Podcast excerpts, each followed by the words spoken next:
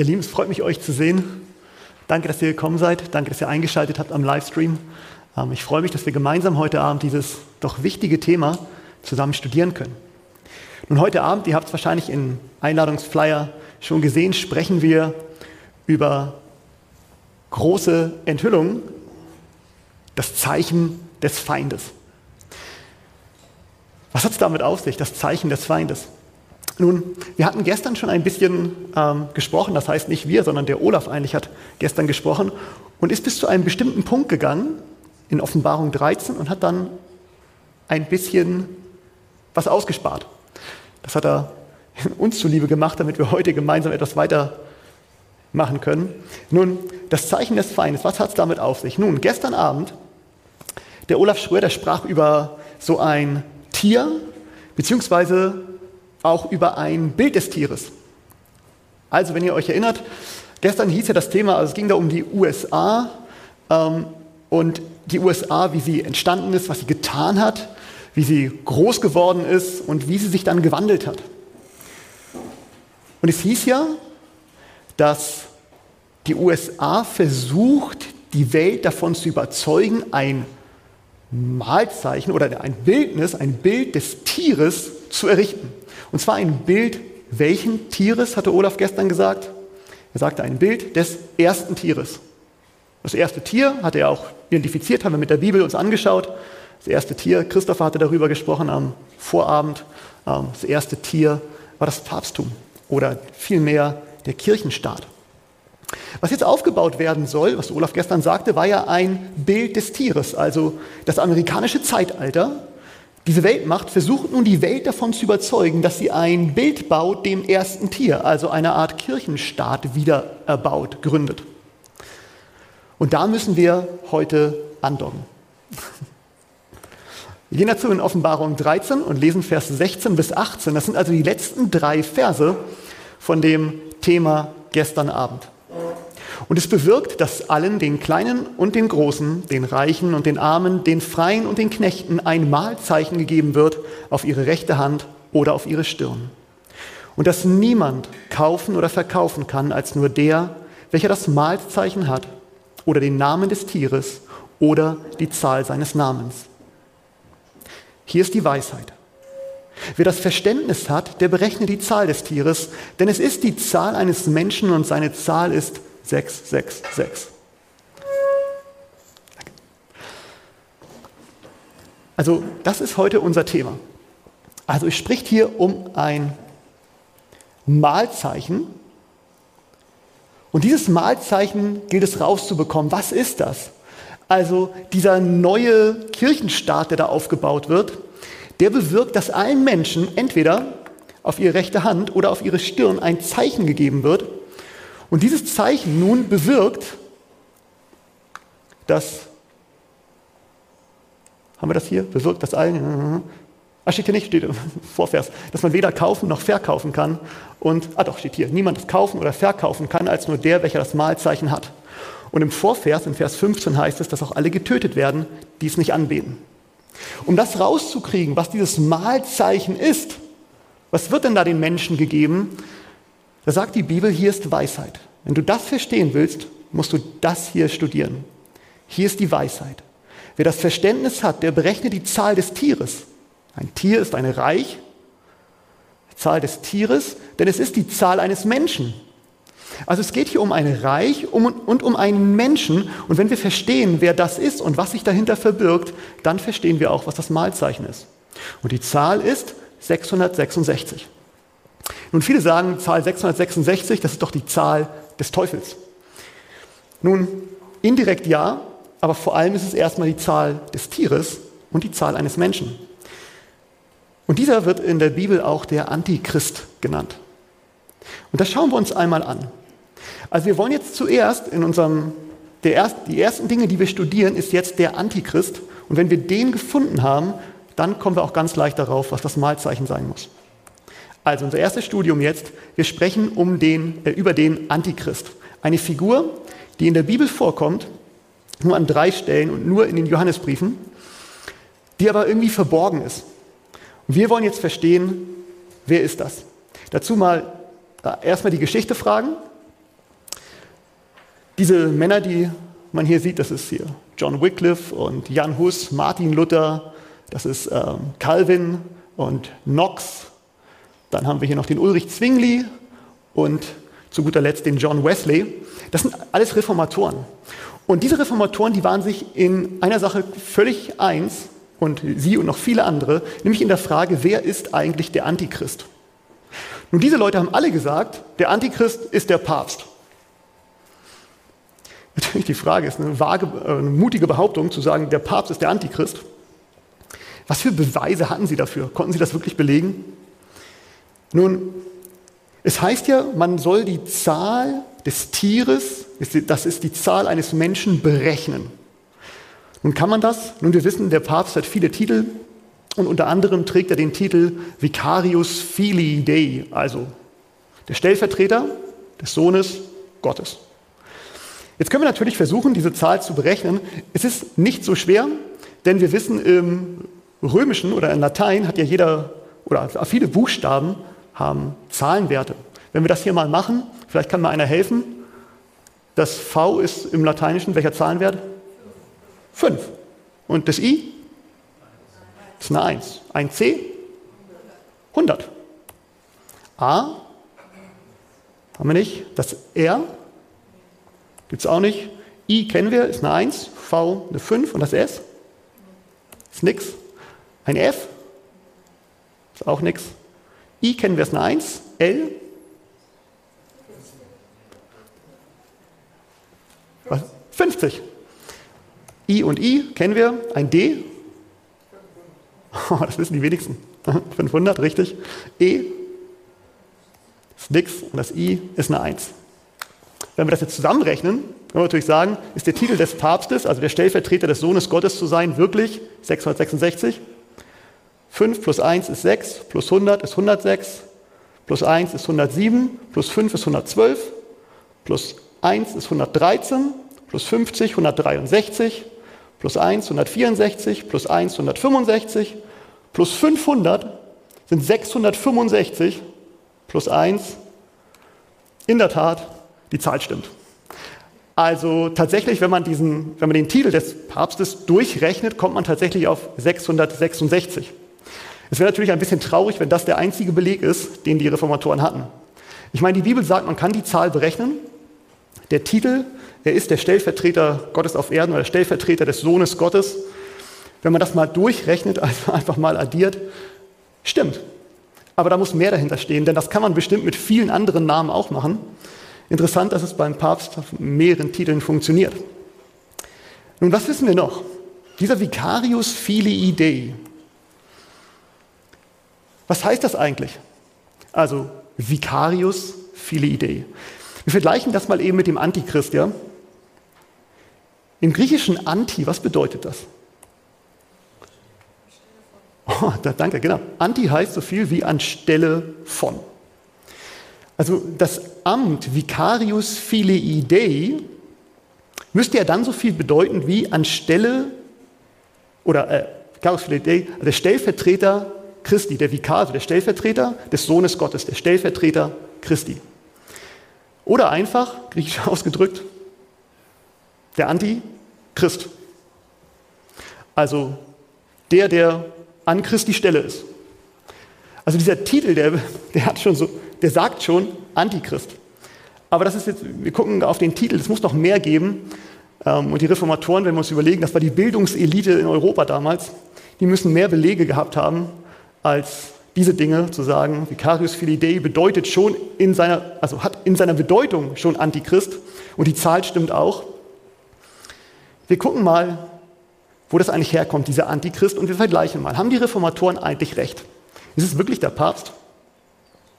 Wir lesen im ersten Johannesbrief, denn nur dort und auch im zweiten kommt dieser Antichrist vor.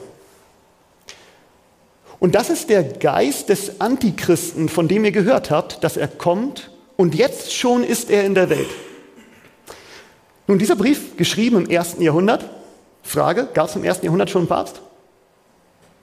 Nein, gab es nicht. Johannes sagt aber, hier ist der Geist des Antichristen, von dem ihr gehört habt, dass er kommt, Zukunft, und er ist schon in der Welt. Übrigens, Paulus bestätigt das. 2. Thessalonicher. Paulus sagt, lasst euch von niemand in irgendeiner Weise verführen. Denn es muss unbedingt zuerst der Abfall kommen und der Mensch der Sünde geoffenbart werden. Der Sohn des Verderbens, der sich widersetzt und sich über alles erhebt, was Gott oder Gegenstand der Verehrung heißt, so dass er sich in den Tempel Gottes setzt als ein Gott und sich selbst für Gott ausgibt. Er bezeichnet ihn hier als Mensch der Sünde oder der Sohn des Verderbens, der sich selbst zu Gott macht und sich in den Tempel Gottes, in die Gemeinde setzt, sich selbst für Gott ausgibt. Aber in der ersten Gemeinde wirklich? Nun, Judas schreibt, Geliebte, da es mir ein großes Anliegen ist, euch von dem gemeinsamen Heil zu schreiben, hielt ich es für notwendig, euch mit der Ermahnung zu schreiben, dass ihr für den Glauben kämpft, der den Heiligen ein für allemal überliefert worden ist. Es haben sich nämlich etliche Menschen unbemerkt eingeschlichen, die schon längst zu diesem Gericht aufgeschrieben worden sind.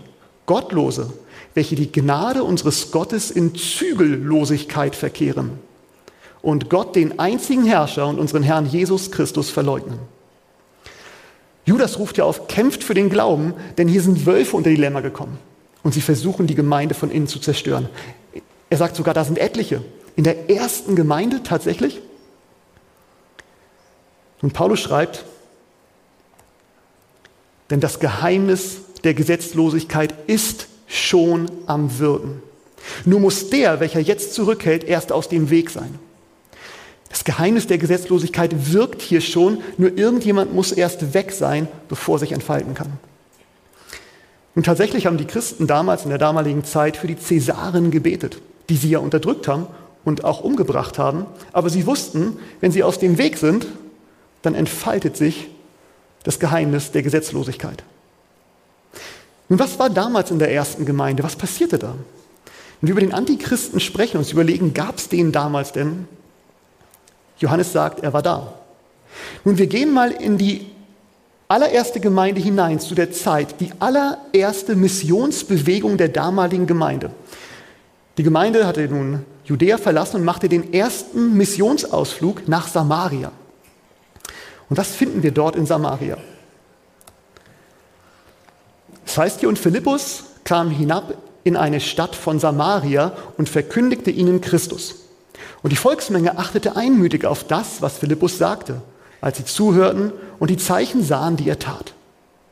Denn aus vielen, die unreine Geister hatten, fuhren diese mit großem Geschrei aus. Es wurden aber auch viele Gelähmte geheilt und solche, die nicht gehen konnten. Und es herrschte große Freude in jener Stadt. Also erste, erster Missionseinsatz. Sie missionieren jetzt in Samaria. Das allererste Mal, das ist hier ähm, Philippus, das ist Philippus der Diakon. Er macht da Missionsarbeit und Gott ist mit ihm. Und es gibt viele Zeichen und Wunder dort und die Zuhörer erkennen das Evangelium. Als ein Mann, äh, aber ein Mann namens Simon hatte zuvor in der Stadt Zauberei getrieben und das Volk von Samaria in seinen Bann gezogen, indem er sich für etwas Großes ausgab. Nun, es gibt da einen Mann, der heißt hier Simon. Und die Bibel sagt, er hatte vorher in der Stadt Zauberei getrieben, hat die Leute in seinen Bann gezogen. Deswegen werden wir ihn sowohl auch geschichtlich ähm, als auch hier am heutigen Abend, wir werden ihn Simon Magus nennen. So kennen wir ihn Simon der Magier. Er war dort in Samaria und er hat dort Zauberei getrieben und viele Leute in seinen Bann gezogen, weil er sagte, ich bin was ganz Großes. Er gab sich für was Großes aus. Ihm hingen alle an, klein und groß, indem sie sprachen, dieser ist die große Kraft Gottes. Warum hingen sie ihm an? Sie hingen ihm aber an, weil er sie so lange Zeit durch seine Zaubereien in seinen Bann gezogen hatte. Das hat er einfach schon sehr lange gemacht. Und deshalb, es war halt immer so, er war die große Kraft Gottes. Als sie aber dem Philippus glaubten, der das Evangelium vom Reich Gottes und vom Namen Jesu Christi verkündigte, ließen sich Männer und Frauen taufen. Simon aber glaubte auch und hielt sich, nachdem er getauft war, beständig zu Philippus. Und als er sah, dass Zeichen und große Wunder geschahen, geriet er außer sich. Also Simon Magus hat gestaunt, was er dort sieht, und hat beschlossen, er lässt sich taufen. Wurde getauft in die erste Gemeinde und war fortan Glied der ersten Gemeinde, zu der auch Petrus ähm, und Johannes und Jakobus gehörten. Er war Teil, Glied der ersten Gemeinde. Später ja auch Paulus noch dazu. Nun, diese Reise nach Samaria war was Besonderes, diese erste Missionsreise, denn der Simon tauchte dort auf. Und was wir von Simon wissen, sind zunächst einmal drei Dinge. Simon verführt das Volk durch Zauberei. Das Volk glaubt ihm, weil er das schon so lange macht. Und Simon gibt sich für jemand ganz Großen aus. Und nebenbei bemerkt, Simon Magus ist Teil der ersten Gemeinde. Jetzt geht die Nachricht von, dem, von der erfolgreichen Mission nach Jerusalem. Und es heißt hier weiter, als aber die Apostel in Jerusalem hörten, dass Samaria das Wort Gottes angenommen hatte, sandten sie Petrus und Johannes zu ihm. Also Petrus und Johannes werden jetzt nach Samaria gesandt, um die Evangeliumsarbeit dort voranzubringen.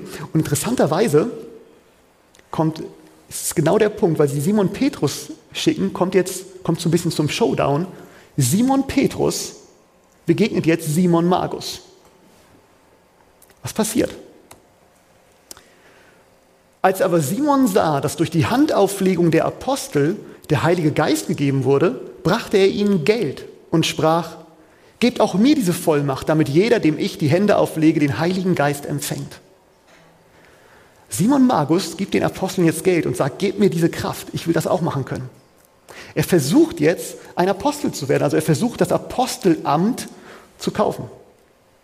Was wird Petrus ihm antworten? Petrus aber sprach zu ihm, dein Geld fahre mit dir ins Verderben, weil du meinst, die Gabe Gottes mit Geld erwerben zu können.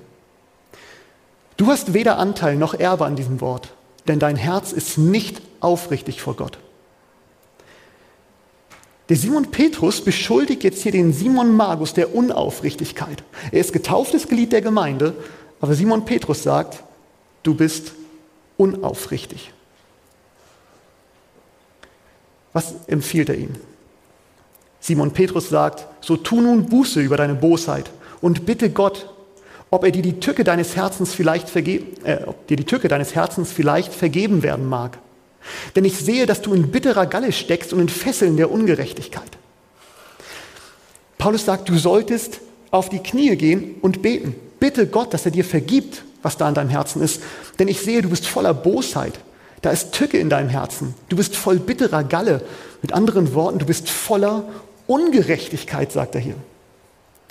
Was ist Ungerechtigkeit eigentlich nach der Bibel? 1. Johannes 5, Vers 17, jede Ungerechtigkeit ist Sünde. Paulus, äh, Paulus, Petrus, Simon Petrus nennt Simon Magus einen Menschen der Sünde. Und was hat Petrus ihm empfohlen? Petrus empfahl, bitte Gott, dass dir vergeben werden mag. Und Simon Magus antwortet, Simon, äh, da antwortete Simon und sprach, betet ihr für mich zum Herrn, dass nichts von dem, was ihr gesagt habt, über mich komme. Petrus sagt, du solltest bitten und zu Gott kommen mit deinen Taten. Und Simon Magus sagt, Bittet ihr mal, ihr habt bestimmt einen besseren Draht zu Gott. Er hört bestimmt eher auf euch. Er möchte nicht selber bitten, er möchte, dass andere für ihn beten. Wir fassen das mal eben zusammen, was wir gerade gelesen haben, was passiert ist auf dieser ersten Missionsreise. Und wir, wir machen mal eine Gegenüberstellung. Ich werde jetzt hier sieben Dinge aufführen und wir schauen mal, ob das, was wir hier über Simon Magus erfahren, vielleicht was mit dem Papsttum zu tun hat. Wir vergleichen jetzt mal Simon Magus und das Papsttum. Das Erste, was wir wissen, dieser Simon verführt das Volk mit Zauberei. Frage, hat das Papsttum das auch getan oder tut es das? Nun, wenn wir uns an die alte Zeit erinnern, die Sprache, die Formeln, die Dinge, die getan wurden, waren Latein. Teilweise waren die Predigten auf Latein gehalten. Das Volk konnte es nicht mal verstehen. Beim Abendmahl wurden hm, lateinische Formeln benutzt. Und das Volk war etwas verwirrt. Es konnte ja nicht verstehen, was da gesagt wird, wenn der Priester auf sie zukam, eine Oblate nahm oder ein Stück Brot, ihn das in den Mund legte und ihn versicherte, ich kann daraus den Leib Jesu machen. Das konnten sie, das war Zauberei. Und dann sagte er, hoc est corpus Christi und legt das in den Mund. Das ist der Leib Christi. Nun, Christi haben sie natürlich verstanden, aber hoc est corpus ähm, war natürlich verwirrend. Und daraus übrigens ist später im Deutschen unser Hokuspokus geworden. Deswegen sagen wir heute noch, der macht da Hokuspokus. Er zaubert, er macht irgendwas Magisches. Er hat diese Formeln und dadurch passiert etwas. Hokuspokus. Hoc est corpus. Sie hatten Macht, weil sie irgendwelche Dinge hatten, irgendeine Zauberei, die das Volk nicht überprüfen konnte, einfach glauben musste. Nun bei Simon Magus war es so, dass wir gelesen haben, das Volk glaubt ihm, weil er das schon so lange macht. Nun Simon Magus hatte die Leute auf seiner Seite und sie glaubten an ihn, sie waren erstaunt, einfach weil er es schon immer gemacht hat. Es war immer so. Er war schon immer irgendwie was Besonderes. Nun, wenn jemand etwas lange macht, wie nennen wir das, wenn er was immer wieder macht, dann ist das irgendwann eine Tradition. Heute gibt es Menschen, die sagen, naja, ich bin, oder ich, ich, ich, ich wohne in Bayern und ähm, gibt es Menschen, die nehmen an so ähm, Prozessionen teil von der Kirche. Ich habe die mal gefragt, warum macht ihr das? Also was, was bedeutet das? Ja, das hat irgendwas damit zu tun mit, und dann kam irgendeine Erklärung, die die Menschen aber gar nicht so richtig greifen konnten. Sie wussten nicht genau, was sie da machen, konnten es auch nicht aus der Bibel zeigen. Das war so eine Tradition, das war halt in der Kirche so mal irgendwie gesagt worden, dass man das macht, mit der Oblate durchs Dorf zieht zum Beispiel. Das gab es in der Bibel nicht. Und wenn man dann gefragt hat, ist das denn biblisch? Ja, das nicht, aber wir machen das schon immer. Meine Urgroßeltern haben das schon gemacht und meine Ur-Ur-Urgroßeltern und die davor natürlich auch schon. Das war halt schon immer so. Das war eine Tradition. Deswegen glauben wir das. Nun, der Simon Magus, der gibt sich für jemand Großes aus. Haben das die Päpste auch getan? Haben sich die Päpste jemals für jemand Großes ausgegeben? Für Vicarius viele Idee. Für den Stellvertreter des Sohnes Gottes. Also wie viel höher kann man sich noch machen? Nun versuchte Simon Magus von Petrus das Apostelamt zu kaufen. Ist das jemals in der Geschichte des Papsttums vorgekommen, dass Päpste versucht haben, das Apostelamt zu kaufen? Es ist ganz oft vorgekommen. Vielleicht der berühmteste Deal, das war genau im Jahr 538, als Papst Vigilius versucht hat, von Belisar, das war der Statthalter des Kaiser Justinians, die Papstwürde zu kaufen für 20.000 Golddukaten. Man sagt, die Summe hat er niemals aufbringen können, aber er ist Papst geworden.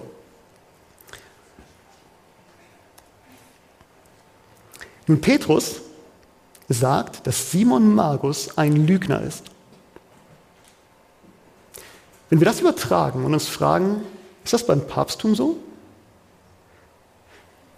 Nun, was ist denn ein Lügner? Ein Lügner ist jemand, der nicht in der Wahrheit steht. Was ist Wahrheit? Die Bibel sagt, Johannes 17, Vers 17, dein Wort ist Wahrheit. Frage, setzt sich der Papst über die Bibel hinweg? Ja, absolut. Wenn sich jemand über die Wahrheit hinwegsetzt, ist er ein Lügner. Nun, Petrus bezeugt, dass Simons Herz voll Sünde ist. Übertragen wir das wieder und fragen uns, wenn wir die Geschichte des Papsttums angucken, sehen wir da Sünde drin oder war die Lupen rein? Wir würden sagen, also wir sehen da eine unglaubliche Spur von Sünde.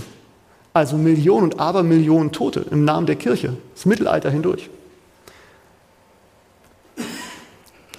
Nun, ihr müsst, ihr müsst euch vorstellen, Simon Magus war kein bekehrter Mann.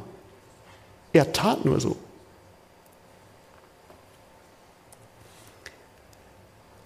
Und Simon bittet jetzt, dass die Apostel für ihn beten.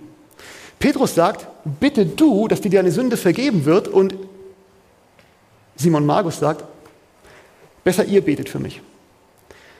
Kennen wir das nicht auch aus dem Papsttum? Wird das nicht auch irgendwann mal gesagt? Ähm, besser du bittest nicht direkt zu Christus, keine gute Idee. Besser du findest jemanden, der für dich einspringt, irgendein Fürsprecher, wie zum Beispiel der heilige Petrus, der heilige Johannes, der heilige Christophorus, die heilige Maria oder irgendjemand anders, denn Christus ist ziemlich böse und ziemlich zornig wegen deiner Sünde, versuch mal, dass andere für dich beten. Also was wir hier sehen, ist irgendwie eine Aufführung dessen, was wir später im Papsttum beobachten. Das war erste Gemeinde. Ich will euch mal was ähm, vorlesen. Das habe ich leider nur auf Englisch gefunden, aber ich habe es ja auf Deutsch übersetzt. Hier gibt es ein Buch, das nennt sich Sketches from the Life of Paul. Also da, werden, da wird sozusagen ein Lebensabschnitte von Paulus gezeigt. Und da heißt es hier, um die Zeit der zweiten Verhaftung von Paulus wurde Petrus ebenfalls verhaftet und ins Gefängnis geworfen. Er hatte sich bei den Machthabern besonders dadurch unbeliebt gemacht, dass er erfolgreich die Täuschung und die Machenschaften von Simon Magus, dem Zauberer, aufdeckte, der ihm nach Rom gefolgt war, um die Arbeit des Evangeliums zu behindern und zu zerstören. Nero glaubte an Magie und hatte Simon gefördert. Er war daher sehr empört über den Apostel und ordnete seine Verhaftung an. Petrus wurde in Rom inhaftiert, weil er die Machenschaften von Simon Magus aufdeckte. Simon Magus war Teil der Gemeinde. Aber was hat er sich vorgenommen? Es heißt hier, dieser Simon Magus, der folgte Petrus, um die Arbeit des Evangeliums zu behindern und zu zerstören. Er war Mitglied der Gemeinde, aber er war nicht bekehrt. Er tat nur so, und er wollte das Evangelium verhindern. Petrus wurde in Rom dann inhaftiert und Simon Magus blieb dort. Nun kann es sein, nur so ein Gedanke, bei all dem, was wir gerade gelesen haben, ist es denkbar, dass das Papsttum gar nicht auf Simon Petrus gegründet ist, sondern nach allem, wie es in der Bibel aussieht, auf Simon Magus?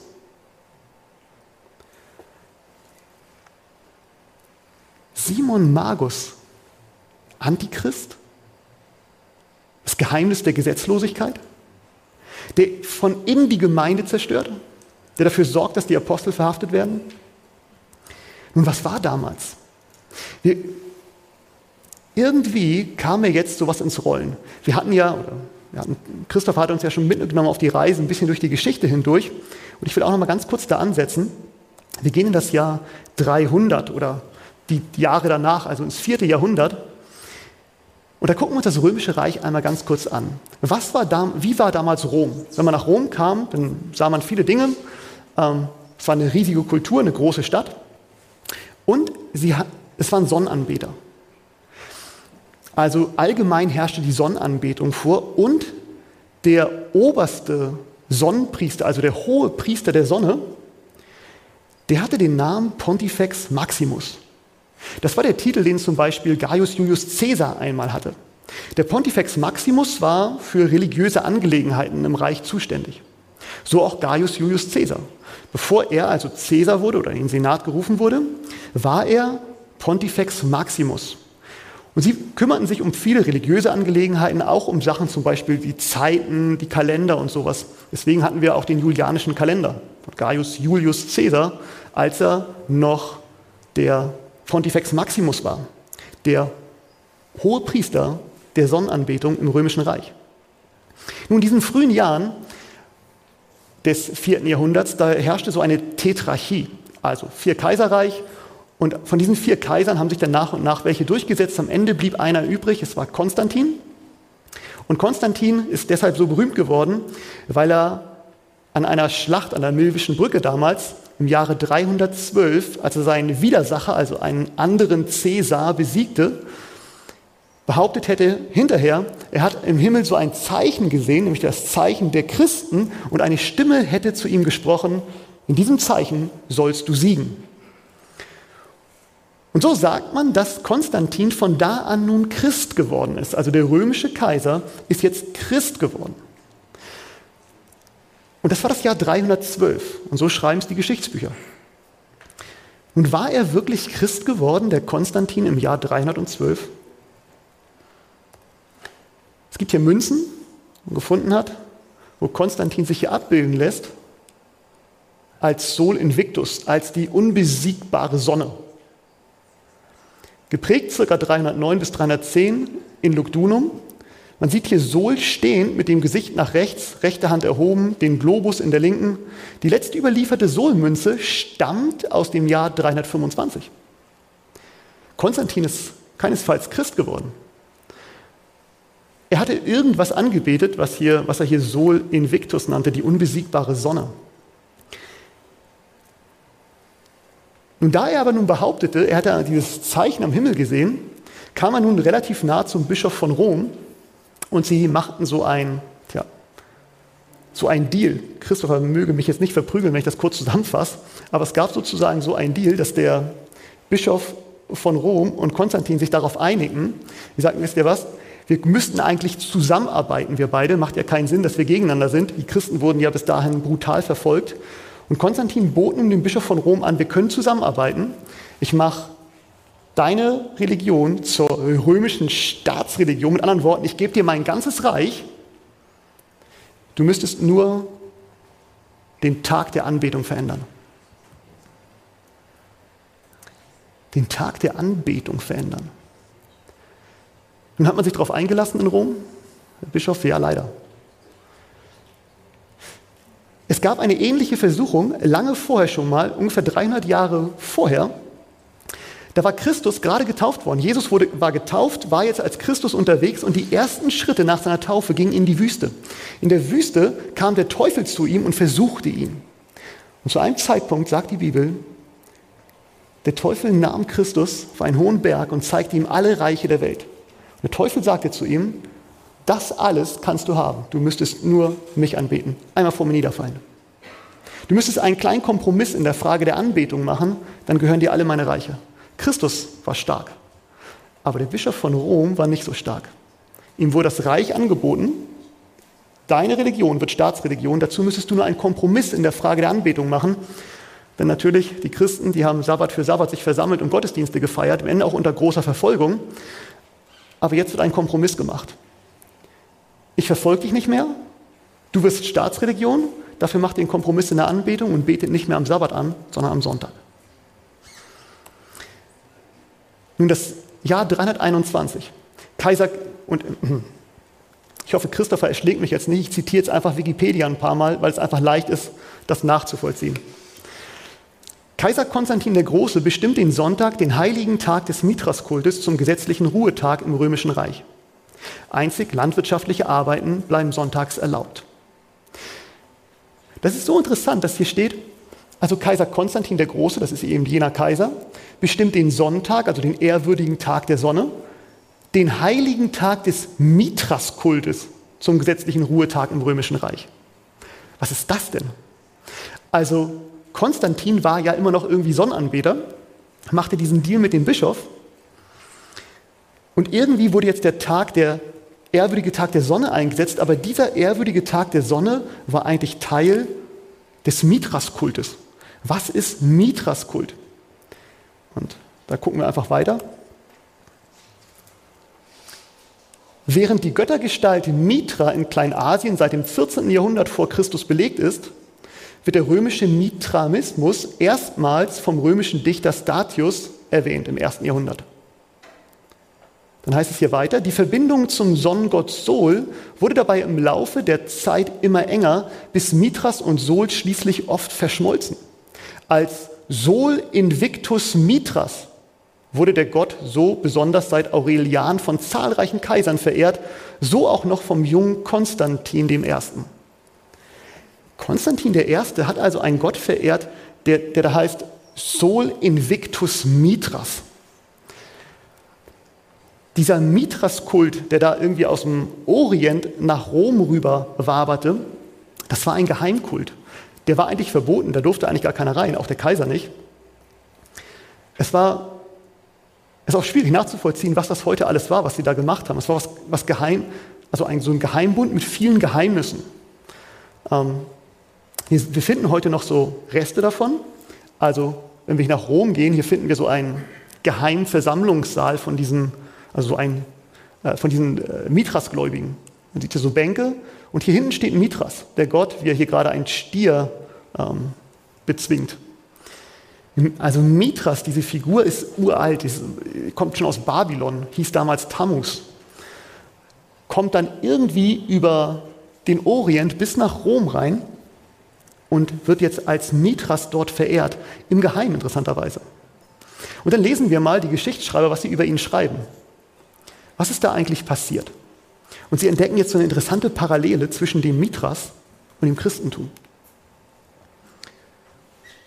Das ist hier aus äh, Mysterienkulte der Antike von Hans Kloft. Seit der zweiten Hälfte des 19. Jahrhunderts wurden von Religionswissenschaftlern Parallelen zwischen dem Mithraismus und dem Christentum sowie zwischen der Figur des Mithras und Jesus Christus in diesen beiden Religionen gesehen. Es wurde dabei auch geäußert, das Christentum habe Teile seiner Lehren und Bräuche vom Mithraskult übernommen. Beim Weihnachtsfest ist dies weitgehend unbestritten. Bezüglich anderer Punkte herrscht Uneinigkeit. Also es wird hier gesagt, es wurde damals von Mithras verehrt und dann wurde das vermischt mit dem Christentum. Und das, was wir als Christentum heute sehen, ist so eine Vermischung irgendwie zwischen Mithras-Kult und Christentum. Was ist denn das? Also wer war dieser römische, oder dieser, muss sagen, dieser neue römische Mithras, der das Christentum jetzt so durcheinander brachte und dann neue Dinge hineinkamen? Was wissen wir über diesen römischen Mithras?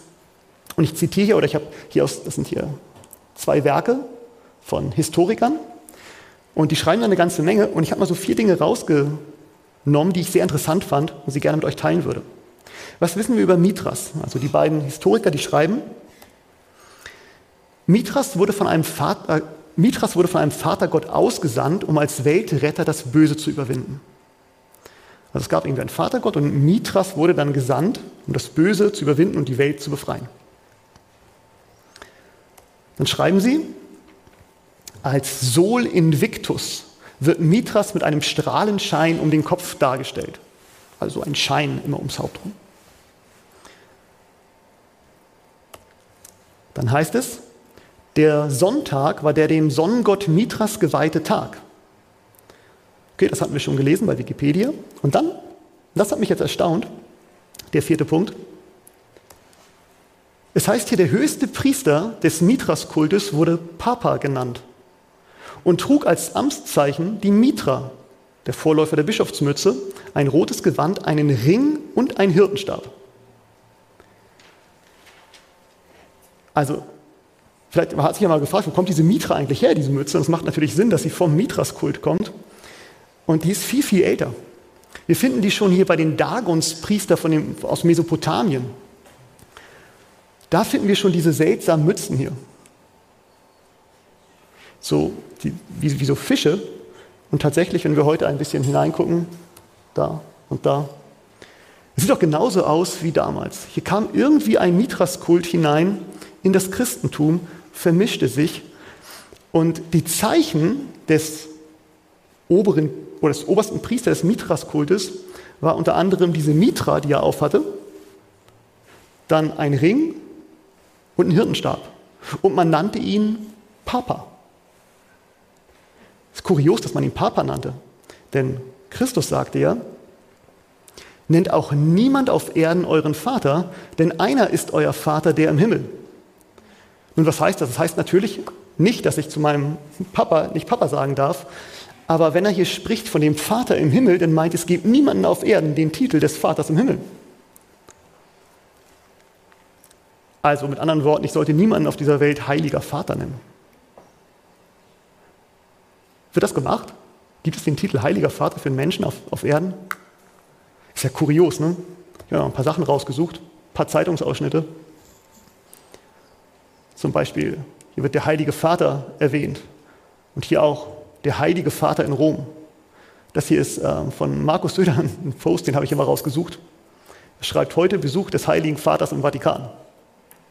Oder der heilige Vater hält Audienz. Das bezieht sich alles auf den Papst. Nennt niemanden auf Erden Vater, denn es gibt nur einen, den im Himmel.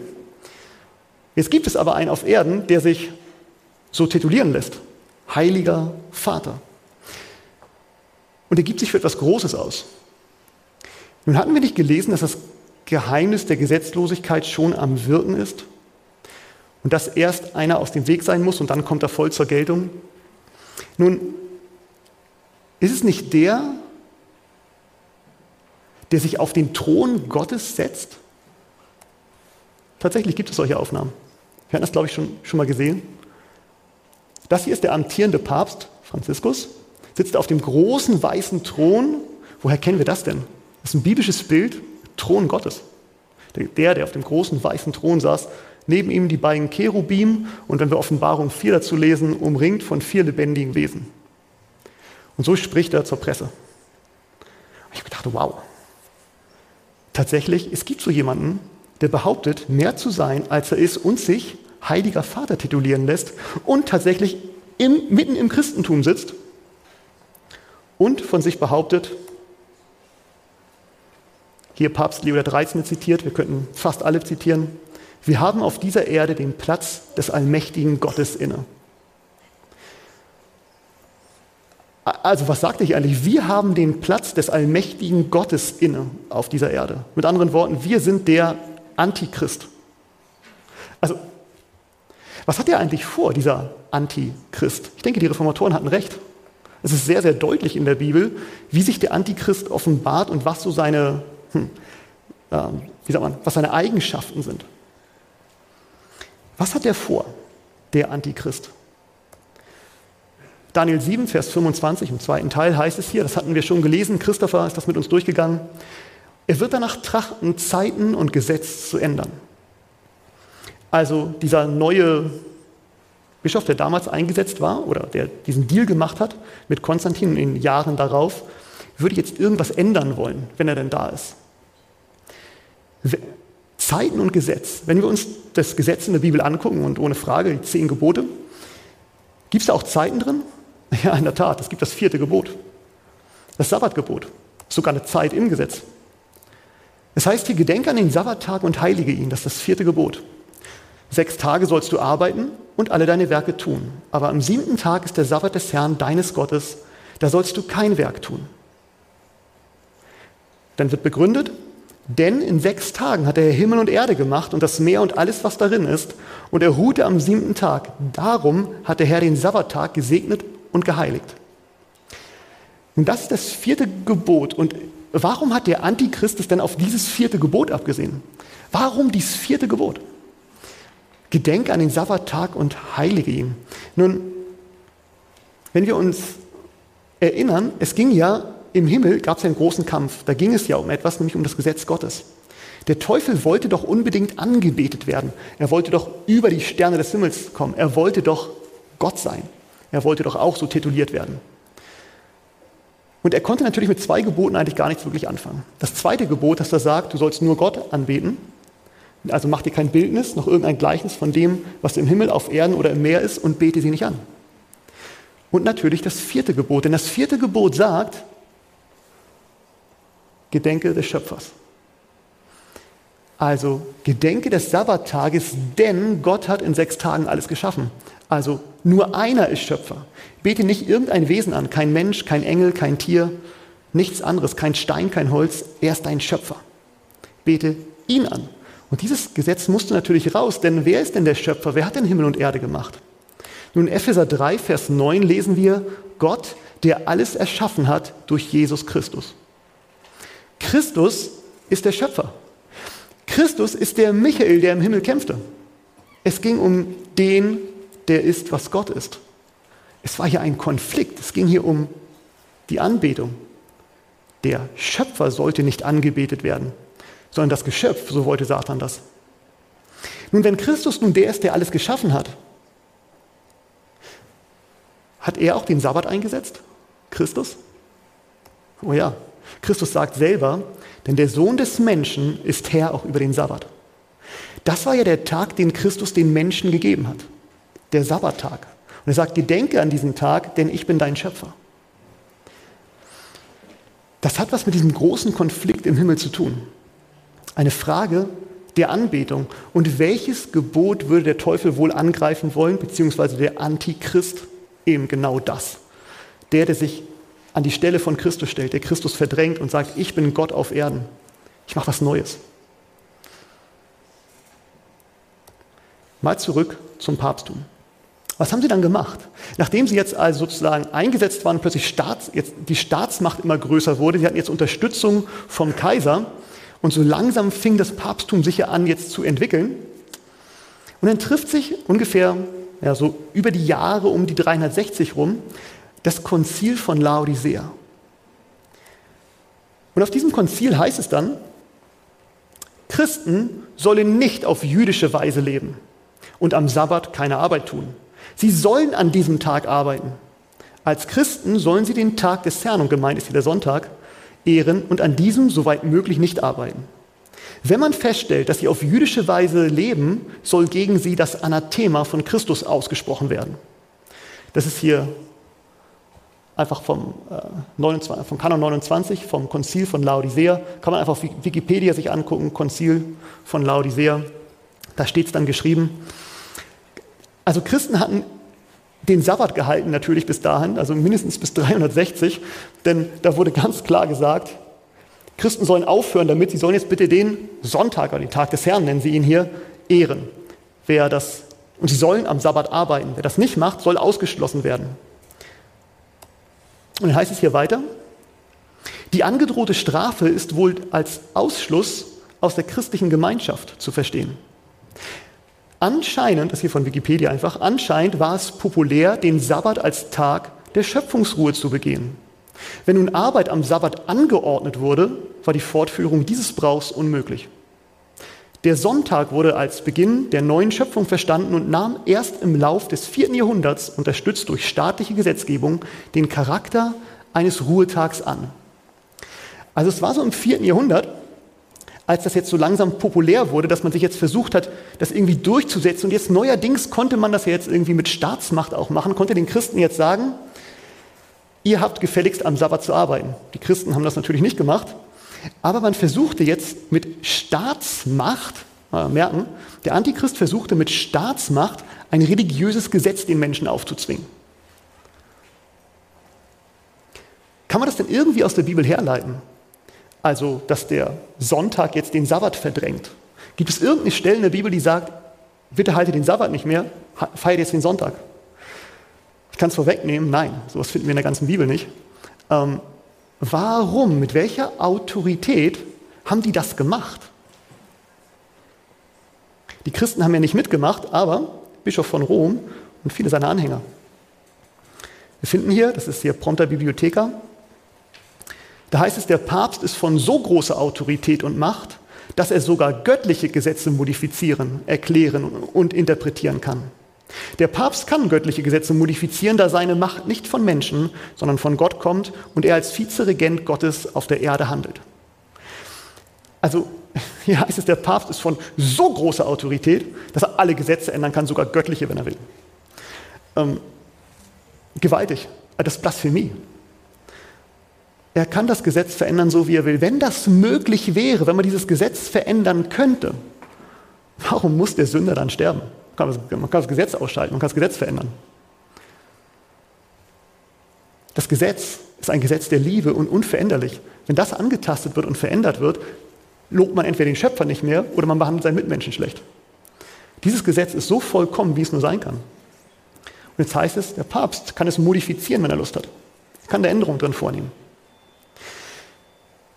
Nun, das hat er gemacht.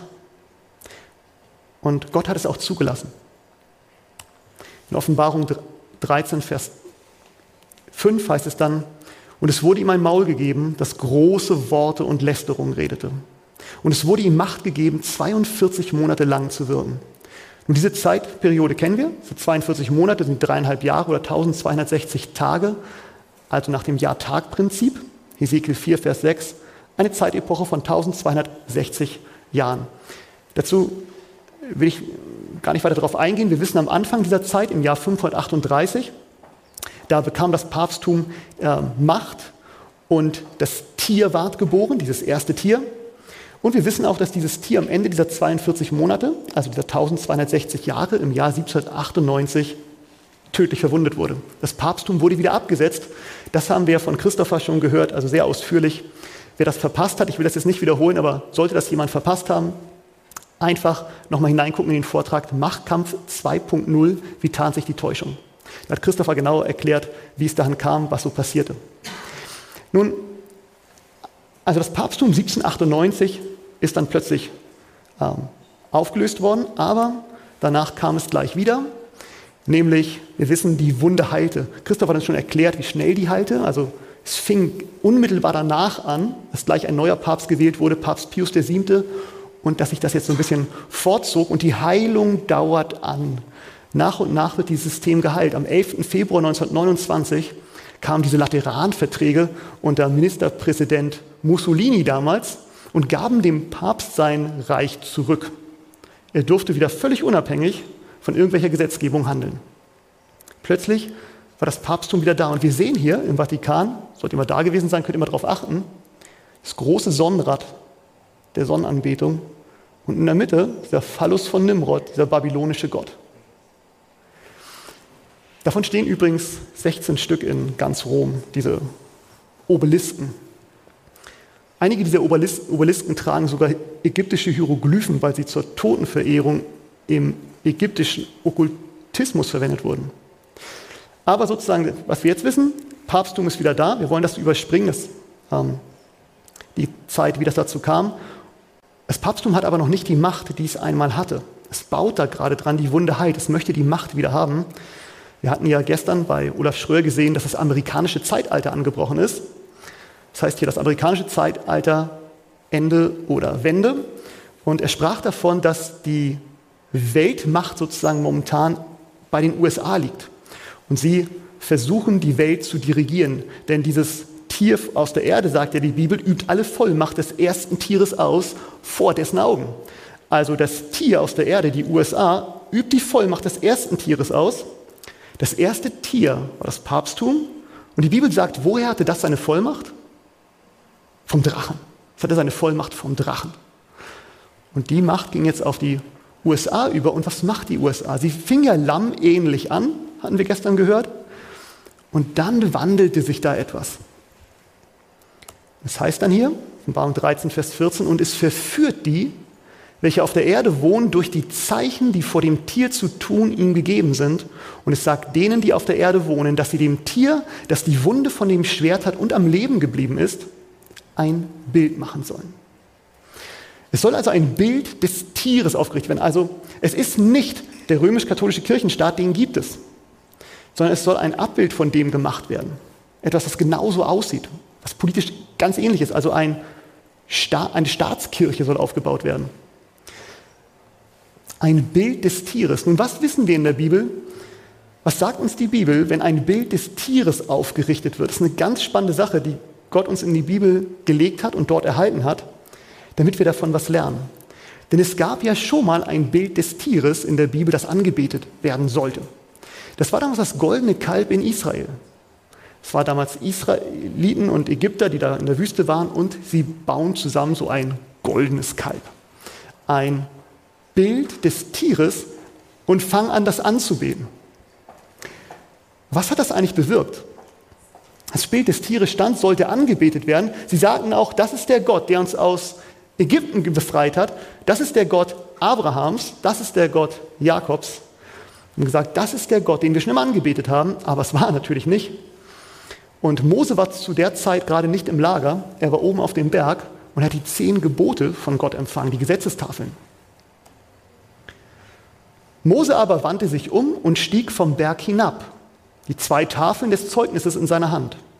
Und die Tafeln waren das Werk Gottes. Und die Schrift war die Schrift Gottes, eingegraben in die Tafeln. Es geschah aber, als er nahe zum Lager kam und das Kalb und die Reigentänze sah, da entbrannte Moses Zorn und er warf die Tafeln weg und zerschmetterte sie unten am Berg. Was passiert? In dem Moment, wo das Bild des Tieres aufgerichtet wurde und die Menschen angefangen haben, das anzubeten, werden die Gesetztafeln zerbrochen. Das ist ein interessantes Symbol, das wir hier sehen. Das Bild des Tieres wird aufgerichtet, wird angebetet und die Gesetztafeln zerbrechen. Nun, was wird dieses neue Bild des Tieres sein? Das wird eine neue Weltordnung sein, ein religiös-politisches System. Und es wird verursachen, dass Gottes Gesetze gebrochen werden. Aber nicht alle machen mit. Die Welt wird verführt, das haben wir schon gehört und auch gelesen. Die Welt macht mit, aber nicht alle machen mit. Ein paar bleiben Gott treu, halten sich an sein Gesetz, halten sich an seine Gebote. Wie wird der Teufel das finden? Und die Offenbarung sagt, und der Drache wurde zornig über die Frau und ging hin, um Krieg zu führen mit den übrigen von ihrem Samen, welche die Gebote Gottes befolgen und das Zeugnis Jesu Christi haben. Der Teufel kämpft jetzt gegen die, die die Gebote Gottes halten. So wird es am Ende aussehen. Was wird der Teufel machen? Wie macht er das? Wie kämpft er gegen die? Wie versucht er sie umzubringen oder sie von ihrem Glauben wegzubringen? Dass sie dem Schöpfer des Universums folgen und nicht ihm. Und damit begannen wir doch, oder? Und es, wir, und es bewirkt, also dieses Tier, dass, oder das Bild des Tieres, dass allen, den Kleinen und den Großen, den Reichen und den Armen, den Freien und den Knechten ein Mahlzeichen gegeben wird auf ihre rechte Hand oder auf ihre Stirn. Und dass niemand kaufen oder verkaufen kann, als nur der, welcher das Mahlzeichen hat oder den Namen des Tieres oder die Zahl seines Namens. Dieses Bild des Tieres bewirkt nun, dass jeder ein Zeichen bekommt, entweder an die Stirn oder auf die rechte Hand. Meint, entweder ich verstehe dieses System und sage, ich möchte da gerne mitmachen, also ich verstehe es nicht, aber ich sage, ich möchte da gerne mitmachen, das ist meine Überzeugung, das ist gut, was das System macht. Oder ich sage, ich habe mit diesem System nichts zu tun, aus welchem Grund auch immer vielleicht. Ähm, ich bin kein religiöser Mensch und ich möchte keinen religiösen Gesetzen folgen, aber um nicht erpresst zu werden, handle ich halt danach. Ich glaube da zwar nicht dran, aber ich handle danach. Habe ich das Malzeichen auf der Hand. Aber es geht darum, dieses System zwingt die ganze Welt, weil es ja auch ein weltweites System ist, eine neue Weltordnung, dem zu folgen. Und es wird hier symbolisiert durch ein Malzeichen.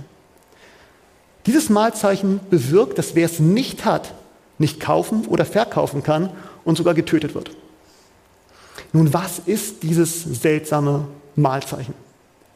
Nun, es sollte jetzt nicht schwer sein, das zu verstehen, wenn wir die Geschichte des Antichristen kennen, dann wissen wir genau, wo es hingeht.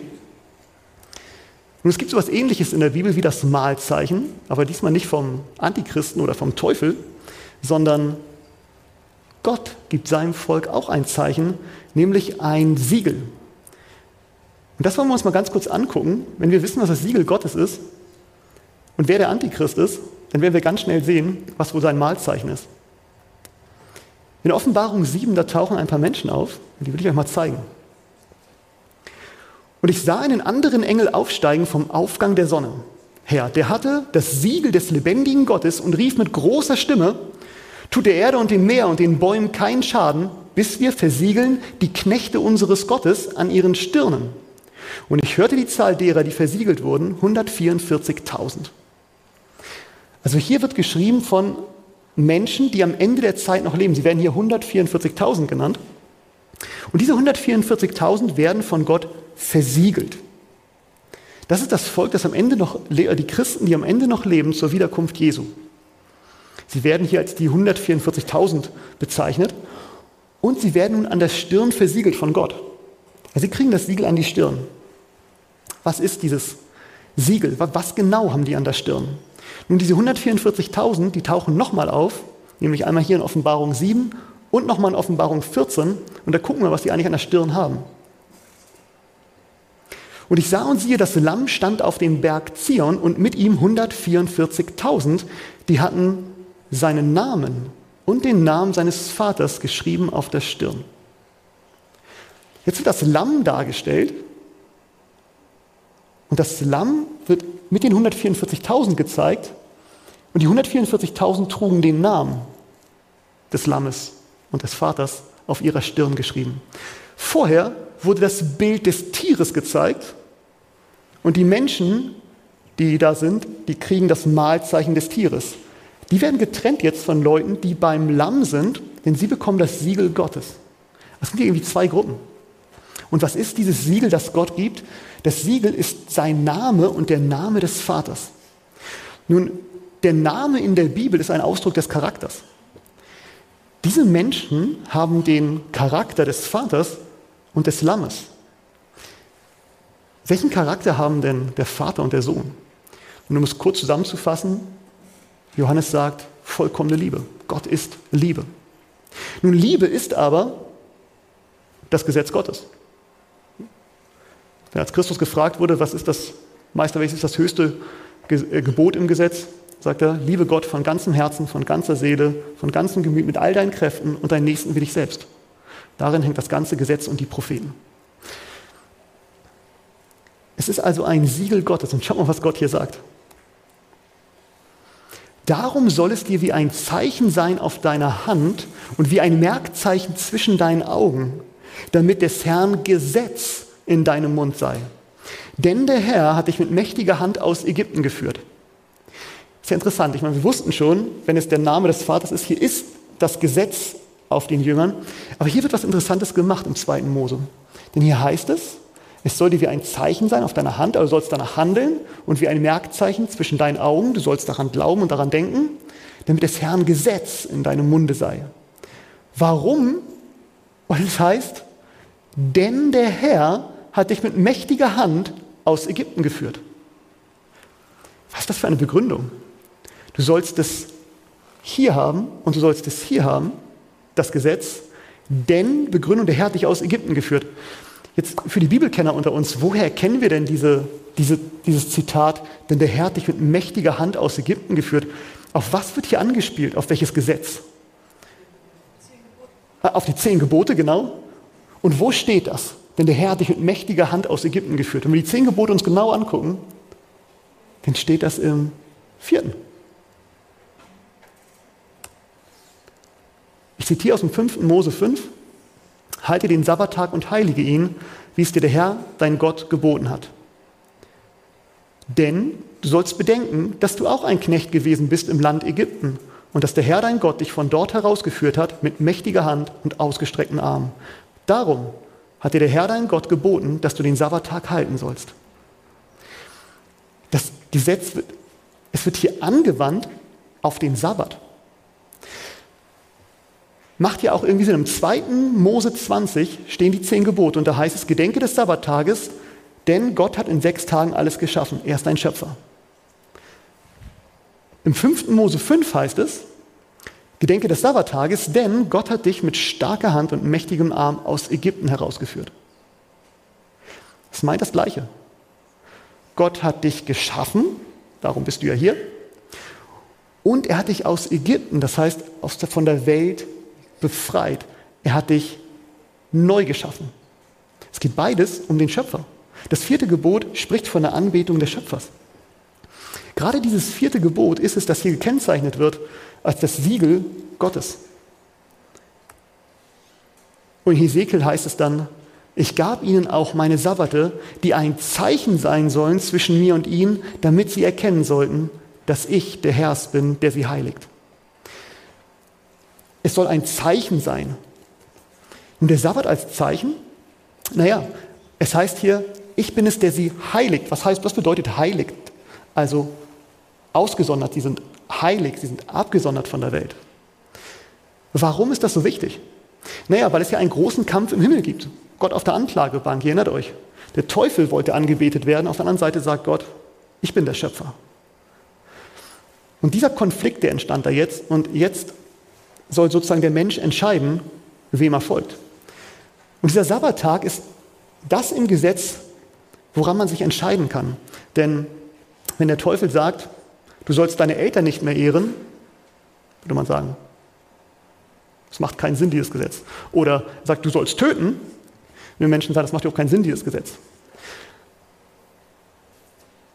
Er sagt, ich löse dieses Ding einfach auf, sagen die Menschen, da fehlt ein Gebot. Er hat ja schon getrickst in den zehn Geboten. Das heißt, er verändert einfach diesen Tag und sagt, Gott der Schöpfer hat einen Tag, an dem er angebetet wird und ich mache mir auch ein Zeichen in die Zeit, an dem ich angebetet werde. Er baut das einfach sein Haus daneben.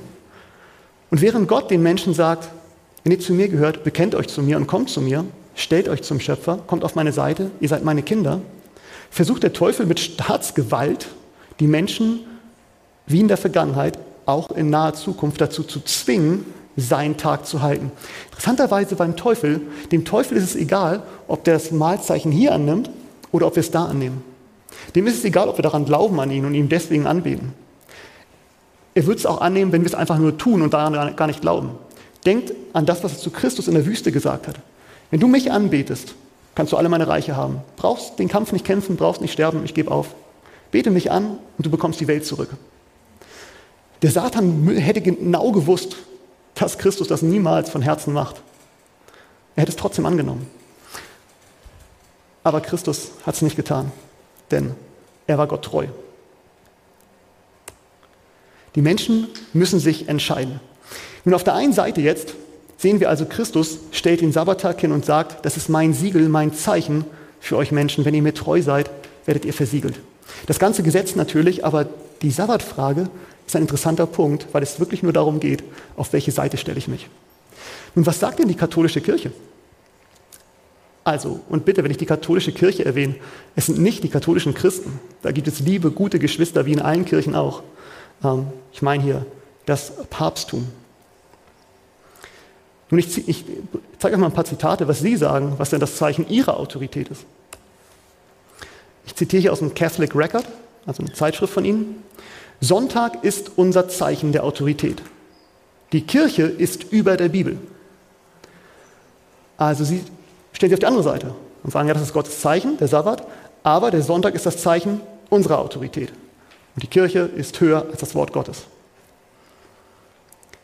James Cardinal Gibbons, er sagt, hier aus der ähm, Faith of Our Fathers, Sie können die Bibel vom ersten Mose bis zur Offenbarung durchlesen und Sie werden nicht einen einzigen Vers finden, der die Heiligung des Sonntages autorisiert. Die Schrift erzwingt die religiöse Beobachtung des Samstages, einen Tag, den wir niemals heiligen. Also sehr deutlich. Sagen der Sabbat, ja, die Schrift erzwingt das. Vom ersten Mose bis zur Offenbarung hin sagt die Schrift, halte den Sabbat. Das, das weiß die katholische Kirche natürlich und sagt, aber wir werden den niemals halten, wir halten den Sonntag, das Zeichen unserer Autorität. Und wir sagen der Welt, haltet unseren Tag. Dann hier aus der Zeitung The Catholic Universe Bulletin. Da heißt es, die Kirche verlegte die Beobachtung des Sabbats auf den Sonntag Kraft der göttlichen unfehlbaren Autorität. Der Protestant, welcher die Bibel als alleinigen Führer des Glaubens beansprucht, hat keine Berechtigung zur Beobachtung des Sonntags. Wenn einer sagt, sola scriptura, alleine die Schrift, dann darf der unseren Sonntag nicht halten. Wenn er den Sonntag hält, dann verstößt er gegen sein eigenes Prinzip aller protestantischen Kirchen, sola scriptura. Puh, keine Berechtigung, den Sonntag zu halten, sagen sie, wenn du der Bibel folgst. In The Catholic Press heißt es dann, also in dieser Zeitschrift hier, Sonntag ist eine katholische Institution und seine Beachtung kann nur durch katholische Prinzipien verteidigt werden. Von Anfang bis zum Ende der Schrift gibt es nicht eine einzige Passage, die den Wechsel des wöchentlichen öffentlichen Gottesdienstes vom letzten Tag der Woche auf den ersten erlaubt. Es gibt es nicht. Und dann, last but not least, noch ein Zitieren hier, Louis Gaston. Er sagt, es war die katholische Kirche, die gestützt auf die Autorität Christi diese Ruhe auf den Sonntag übertragen hat. Daher ist die Beachtung des Sonntags durch die Protestanten eine Huldigung, die sie ihrer selbst ungeachtet der Autorität der katholischen Kirche zollen. Das ist schon harter Tobak. Also Sie sagen hier, wenn ihr Protestanten den Sonntag haltet, dann huldigt ihr uns damit. Wenn ihr den Sabbat haltet, dann huldigt ihr Gott. Ihr und ordnet euch Gott unter. Wenn ihr aber den Sonntag haltet, ordnet ihr euch uns unter. Warum tut ihr das, wenn ihr doch Protestanten seid? Dann kommt doch zurück. Das sind echt große Worte, was hier gesagt wird. Es ist eine, eine menschliche Einrichtung. Tja. Und Jesus sagt, vergeblich aber verehren sie mich, weil sie Lehren vortragen, die Menschengebote sind. Denn ihr verlasst das Gebot Gottes und haltet die Überlieferung der Menschen ein. Christus hatte das damals schon gesagt zu seiner Kirche als die Pharisäer da die, die Aufsicht hatten. Und er sagt, was, was tut ihr? Ihr legt das Gesetz Gottes beiseite und haltet die Überlieferung der Menschen ein. Das Gleiche tut sozusagen die gefallene Kirche immer. Wenn eine Kirche fällt, kommen Menschengesetze vor Gottes Gesetze. Die Geschichte wiederholt sich. Und jetzt kurz vor der Wiederkunft, wo es so so wichtig ist, wo sich alle Menschen entscheiden müssen, welches Zeichen nehmen wir an, das Siegel Gottes oder das Mahlzeichen des Tieres. Da schickt Gott eine Botschaft in die Welt an alle Menschen, an alle Christen und an alle Völker. und sagt ihnen was ganz Besonderes. In der Offenbarung, im letzten Buch der Bibel, heißt es hier, und ich sah einen anderen Engel inmitten des, e äh, inmitten des Himmels fliegen, der hatte ein ewiges Evangelium, also eins, das nicht verändert werden kann, zu verkündigen denen, die auf der Erde wohnen, und zwar jeder Nation und jedem Volksstamm und jeder Sprache und jedem Volk. Der sprach mit lauter Stimme, fürchtet Gott und gebt ihm die Ehre, denn die Stunde seines Gerichts ist gekommen und betet den an, der den Himmel und die Erde und das Meer und die Wasserquellen gemacht hat. Am Ende wird eine Botschaft die ganze Welt erreichen.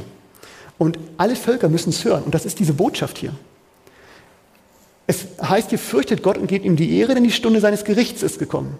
Und das hatten wir schon gehört in den vorigen Vorträgen. Stunde des Gerichts. Erinnert sich jemand, wann das anfing, das Gericht? 1844. Also eine Botschaft wirklich zum Ende der Zeit. Und da wird nochmal ganz laut aufgerufen, betet den an, der der Schöpfer ist. Wie betet man den Schöpfer an? Naja, mit dem Tag, den er extra dafür eingesetzt hat, um den Schöpfer anzubeten. Christus möchte, dass die ganze Welt das nochmal hört, damit sie eine Entscheidung treffen kann. Und ganz ehrlich, in allen Kirchen, die wir so kennen, in der evangelisch-lutherischen Kirche, in der katholischen Kirche, bei den, unseren Brüdern, den Baptisten und den Methodisten und ähm, bei den Zeugen Jehovas und bei den, ähm, ich weiß nicht, den, den Pfingstkirchen. Und es gibt so viele Kirchen in der ganzen Welt. Ich bin überzeugt davon, überall finden wir gute und gläubige Christen. Wir finden überall auch Leute, die einfach nur irgendwie dabei sind, ohne Christus, wirklich zu Christus zu gehören. Aber ich bin überzeugt, dass wir in allen diesen Kirchen, und ich kenne viele Menschen aus diesen Kirchen, dass wir dort echte Menschen, also echte Anhänger von Jesus finden. Menschen, die ihr Leben Christus gegeben haben und die schon heute zum Volk Gottes gezählt werden. Wenn diese Botschaft verkündet wird und diese Menschen trifft, wie werden diese Menschen wohl reagieren? Egal in welcher Kirche ich bin. Aber diese Botschaft trifft jemanden, der zu Jesus Christus gehört. Christus sagt, meine Schafe hören meine Stimme und ich kenne sie und sie folgen mir nach.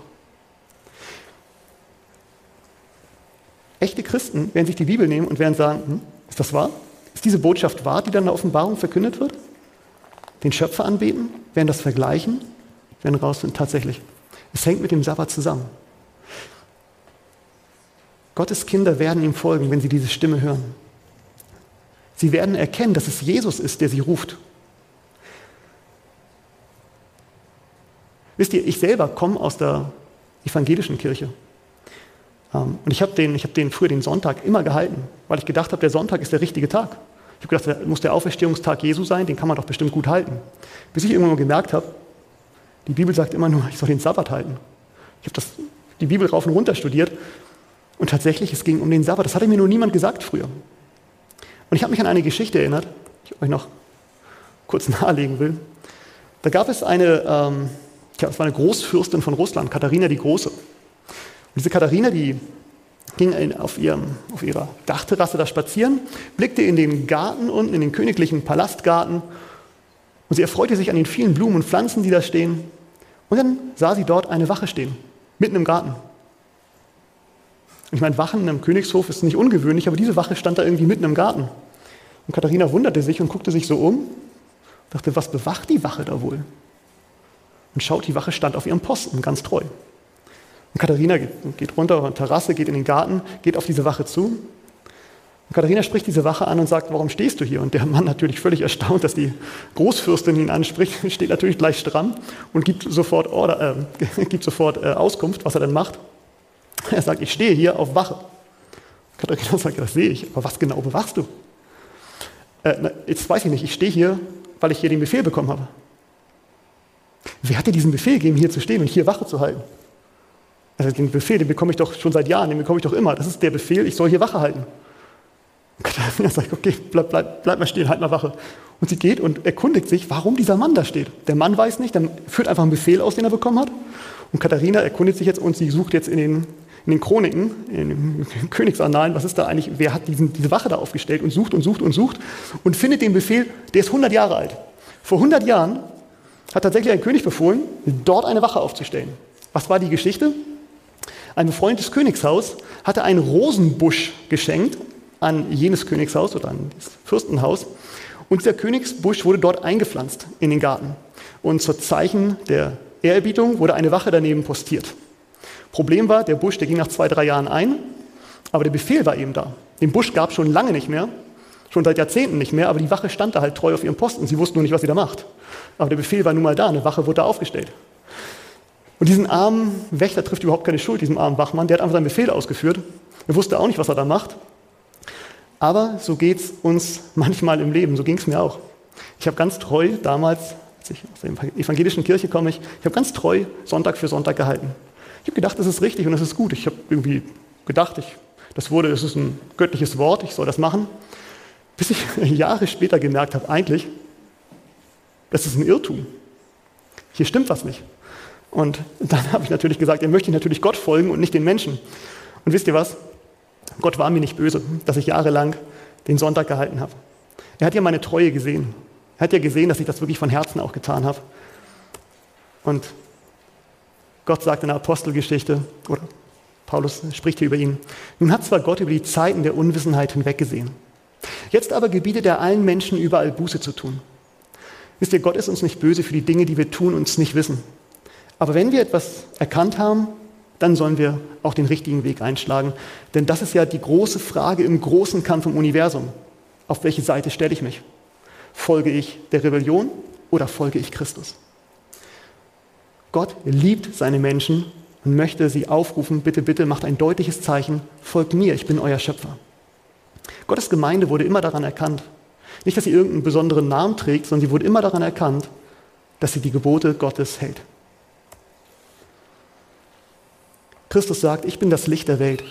Wer mir nachfolgt, wird nicht in der Finsternis wandeln, in der Finsternis wandeln, sondern er wird das Licht des Lebens haben.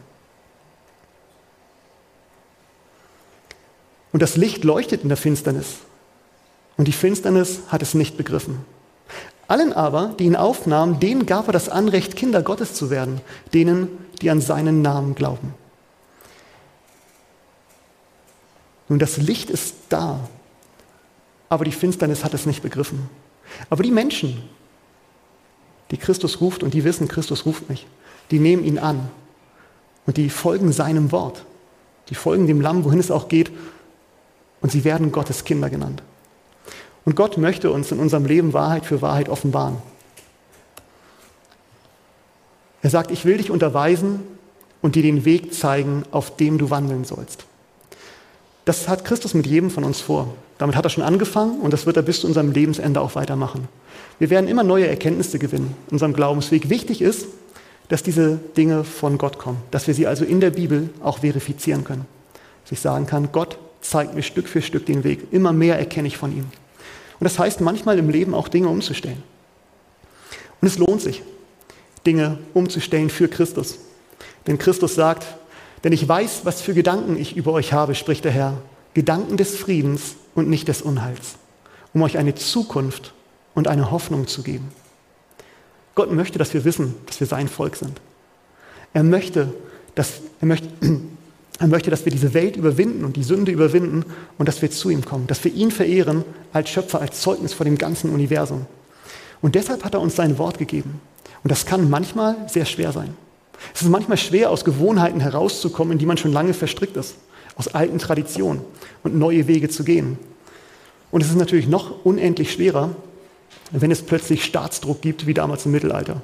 Wenn plötzlich Gesetze erlassen werden, wie damals und sagen den Christen, ihr dürft den Sabbat nicht mehr halten, ihr müsst den Sonntag halten, ihr müsst das, äh, ja, diesen neuen heidnischen Ruhetag annehmen, wie es damals hieß. Und die Christen haben sich geweigert und sie wurden ja, drangsaliert und reinweise umgebracht. Aber wir haben dieses Zeugnis, und ich möchte damit gerne abschließen. Erinnert euch, wir haben das Bild schon öfter gesehen an diesen Abenden. Es ist so ein aktuelles Bild. Es spricht von der Geschichte von den drei Freunden von Daniel damals in Babylon. Die hatten genau das Problem. Man konnte Daniel und seine Freunde nicht mit irgendwelchen ähm, weltlichen Gesetzen verklagen, denn sie waren treu in allem. Es waren treue Gefolgsleute. Sie waren in allen Dingen treu und staatstreu, bis es so weit ging, dass es gegen ihren Glauben ging. Und dann sagt die Bibel, wir müssen Gott mehr gehorchen als den Menschen. Und das wird am Ende der Zeit genauso sein. Sie standen treu. Als das Bild aufgebaut wurde, und sie einen Kompromiss in der Frage der Anbetung machen sollten, haben sie gesagt, bis hierhin und nicht weiter. Den Schritt gehen wir nicht mit. Dafür ist es ihnen übel ergangen, aber Christus hat sie befreit. Am Ende der Zeiten wird es genauso sein. Am Ende der Zeiten werden es wieder Gesetze werden erlassen werden, nämlich ein Gesetz, dass wir den Tag, den, den ehrwürdigen Tag der Sonne halten sollen. Wir sehen die Strukturen schon in der Welt. Es geht da schon hin. Und da dürfen wir keinen Kompromiss machen. Deswegen auch der laute Aufruf in der Offenbarung, tut es nicht, sondern bleibt treu. Haltet fest am Gesetz des Herrn. Es ist nicht mehr weit, bis der König kommt, um uns zu befreien. Haltet aus, bleibt standhaft, ruft die Bibel immer wieder zu und fürchtet euch nicht. Denn bald kommt der Morgen und bald kommt Christus und wird sein Volk befreien, das durch eine große Drangsal geht. Aber die Frage, die sich jeder von uns stellen muss, wem folgen wir? Folgen wir der Wahrheit und Christus oder folgen wir einer Lüge und haben es dafür vielleicht bequemer in der Welt? Am Ende im Gericht wird gefragt, ob wir der Wahrheit gefolgt sind. Jesus Christus. Habe ich den Schöpfer, meinen Schöpfer geehrt? Habe ich ihn anerkannt als meinen Schöpfer? Oder bin ich in die Rebellion gegangen? Vielleicht aus Angst. Und ich wünsche mir, dass keiner von uns diesen Fehler macht und dem großen Betrüger nachläuft, dem großen Verführer, der da ist ein Menschenmörder von Anfang an. Dazu seid ihr viel zu wertvoll. Ihr seid nicht gemacht, um zu sterben mit dem Satan. Ihr seid gemacht, um zu leben mit eurem Schöpfer. Lasst uns unseren Schöpfer anbeten. Sabbat für Sabbat ihn ehren und damit ein Zeugnis geben vor allen Menschen und vor dem ganzen Universum, dass wir Gottes Kinder sind. Amen. Wollen wir gemeinsam noch beten hier?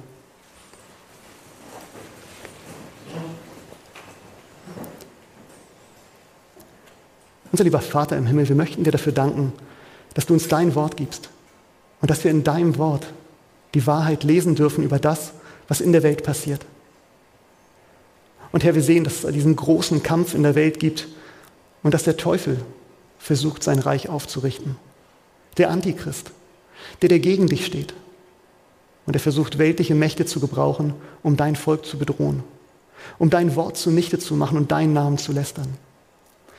Aber Herr, deine Gemeinde, stand schon immer mit beiden Füßen auf deinem Wort. Es war das Fundament aller Zeiten. Und Herr, du änderst dich nie. Du bist der gleiche gestern, heute und auch in Ewigkeit. Und wir danken dir dafür, Herr, dass wir wissen können, dass du deinem Wort immer treu bist. Herr, wir wissen aus der Vergangenheit, wie die Zukunft aussehen wird. Und wir wissen, dass wenn das Bild des Tieres errichtet wird, es das gleiche tun wird wie das Tier, als es aufkam. Es werden wieder Sonntagsgesetze kommen. Es wird wieder um die Frage der Anbetung gehen. Und hier möchten wir dich bitten, Herr, hilf uns. Gib uns Stärke und lass uns treu sein. Wir möchten dich bitten, Herr, dass du unseren Glauben bewahrst. Und wir möchten bekennen von dem ganzen Universum, dass wir deine Kinder sind, dass wir zu dir gehören. Danke, Herr, für das große Geheimnis des heiligen Sabbattages. Diese besondere Zeit und diese besondere Beziehung zu dir. Bitte lass nicht zu, dass der Teufel das in uns zerstört. Und wir möchten dich bitten für all die lieben Geschwister in all den Gemeinden um uns herum in der ganzen Welt, die vielleicht heute den Sonntag halten aus bestem Wissen und Gewissen. Herr, wir möchten dich für sie bitten, dass du ihnen deine Zeilen öffnest, dass du sie rufst mit deiner liebevollen Stimme und dass du ihnen die Kraft gibst und auch den Mut gibst, die Schritte zu dir zu machen, damit niemand verloren geht, Herr, sondern wir alle eines Tages in dein Reich einziehen. Und wir danken dir dafür. Im Namen Jesu. Amen.